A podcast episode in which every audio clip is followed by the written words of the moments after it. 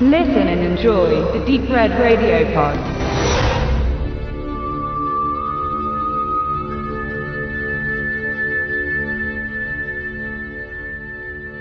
Disneys 25. abendfüllender Zeichentrickfilm ist ein ganz besonderer. Entstanden über viele Monate einschließlich immerwährender Reduktionen und Revisionen kam er schließlich im Sommer 1985 in die US-amerikanischen Kinos. Bei uns in Deutschland damals noch ein halbes Jahr später an Weihnachten. Taran und der Zauberkessel im Original The Black Cauldron ist kein weihnachtstauglicher Disney-Film. Besser gesagt, war und ist er bis heute überhaupt kein typischer Disney-Film.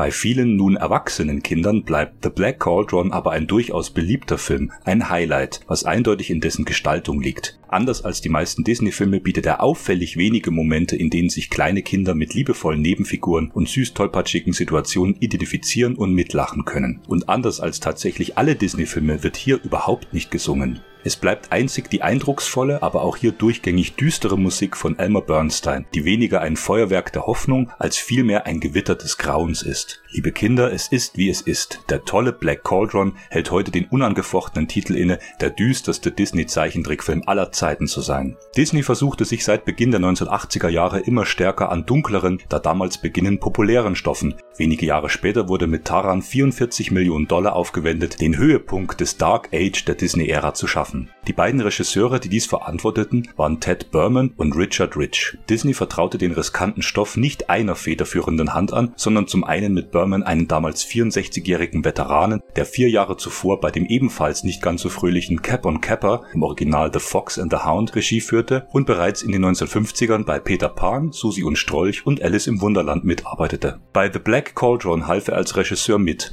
Es sollte sein letzter Film für Disney sein. Zu Berman gesellte sich Richard Rich, weitaus jünger und ebenfalls Co-Regisseur bei Cap und Capper. Rich, Jahrgang 1951, kam mit 21 Jahren zu Disney und war beim Dreh von The Black Cauldron gerade einmal 33 Jahre alt. Doch es waren nicht nur die höchst unterschiedlichen Regisseure, die hinsichtlich ihres Alters ganze zwei Generationen auseinanderlagen, sondern vor allem der damals neue Vorstandsvorsitzende von Disney, Jeffrey Katzenberg, der einer einheitlichen Vision des Films im Wege stand. Taran wurde noch wenige Monate vor Kinostart um ganze 13 Minuten zensiert. Viel zu düster und zu brutal erschien Katzenberg dieses Werk, das ein fröhliches Jubiläum als 25. Trickfilm gar nicht mehr zuließ. Hinsichtlich Gestaltung, visueller Fertigkeit und Konzept bietet der heute 77-minütige Taran aber so einiges. Die Fantasy-begeisterten erwachsenen Kinder unter uns erleben in über 70 Prozent der gezeigten Handlung düstere Gestalten wie den Erzfeind von Taran, den gehörnten König, ein als untotes Skelett die Weltmacht an sich reißen wollendes Monster. Zu ihm gesellen sich saufende und gewalttätige Schläger in Form von verblödeten Burgkriegern. Dann gibt es drei böse Hexen, die den schicksalhaften Tausch Tarans um sein Schwert gegen den Zauberkessel ausnutzen. Nicht zuletzt wird alles übertrumpft von fiesen Drachen und der zum Leben erweckten Zombie-Armee, die der gehörnte König eben mit Hilfe des titelgebenden schwarzen Zauberkessels heraufbeschwört. Just diese finale Sequenz, es gibt ein erhellendes YouTube-Video mit aneinandergereihten Storyboards, fiel am deutlichsten dem Schneidetisch zum Opfer und wäre in der ungekürzten Version, die niemals erschien, wohl erst ab 12 oder gar ab 16 freigegeben worden.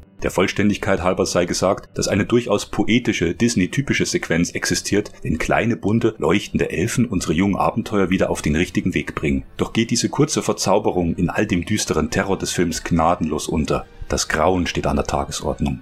Neben dem Hinweis, dass auch der berühmte Tim Burton für die Konzeptgestaltung des Films engagiert wurde, sein Name aber in den Schlusstiteln nicht erscheint, ist vor allem die Erwähnung der herausragenden deutschen Synchronsprecher ein Pflichtpunkt. So tragen vor allem die beiden Veteranen der deutschen Synchronkartei, Peter Matic und Wolfgang Ziffer, entscheidend dazu bei, die besonderen Charakteristika, die Unverwechselbarkeit der beiden wichtigsten Nebenfiguren spüren zu können. Nebenfiguren sind bei Disney-Filmen stets wichtig. Mal bringen sie die ersehnten Lacher, oftmals sind die Bösewichte noch viel faszinierender als die braven Hauptperson und so verleiht Matic, der deutsche Stammsprecher von Sir Ben Kingsley, dem Kobold Kribbel im Original Crawler seine Stimme. Gerade in den deutschen Sätzen dieser Figur verbindet sich die gewollte Fiesartigkeit mit der trotteligen Naivität, letztlich nur der Handlanger des Oberbösewichts zu sein.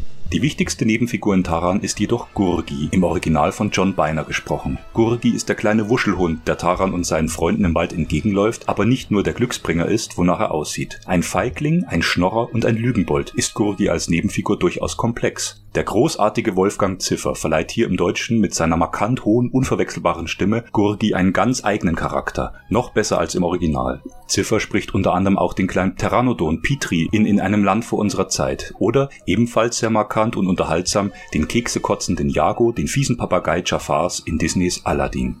The Black Cauldron ist ein überaus faszinierender Film und für viele erwachsene Disney-Fans zählt er heute zu den beliebtesten. Eine wahre Schande, dass er gerade im Rahmen der neu veröffentlichten Disney Classics Edition immer noch nicht auf Blu-ray oder gar einmal mit mehr Bonusmaterial erschienen ist. Problemlos hätte man die Storyboards, die ja bereits auf YouTube kursieren und dem Fankreis wohl bekannt sind, als attraktives Extra, beispielsweise als animierte Bildergalerie mit auf die Disc packen können. Stattdessen scheint Disney auch heute noch für dieses, ich möchte sagen Meisterwerk, kaum Interesse zu bekunden, hakt ihn lieblos unter der Liste der verbrochenen Filme ab.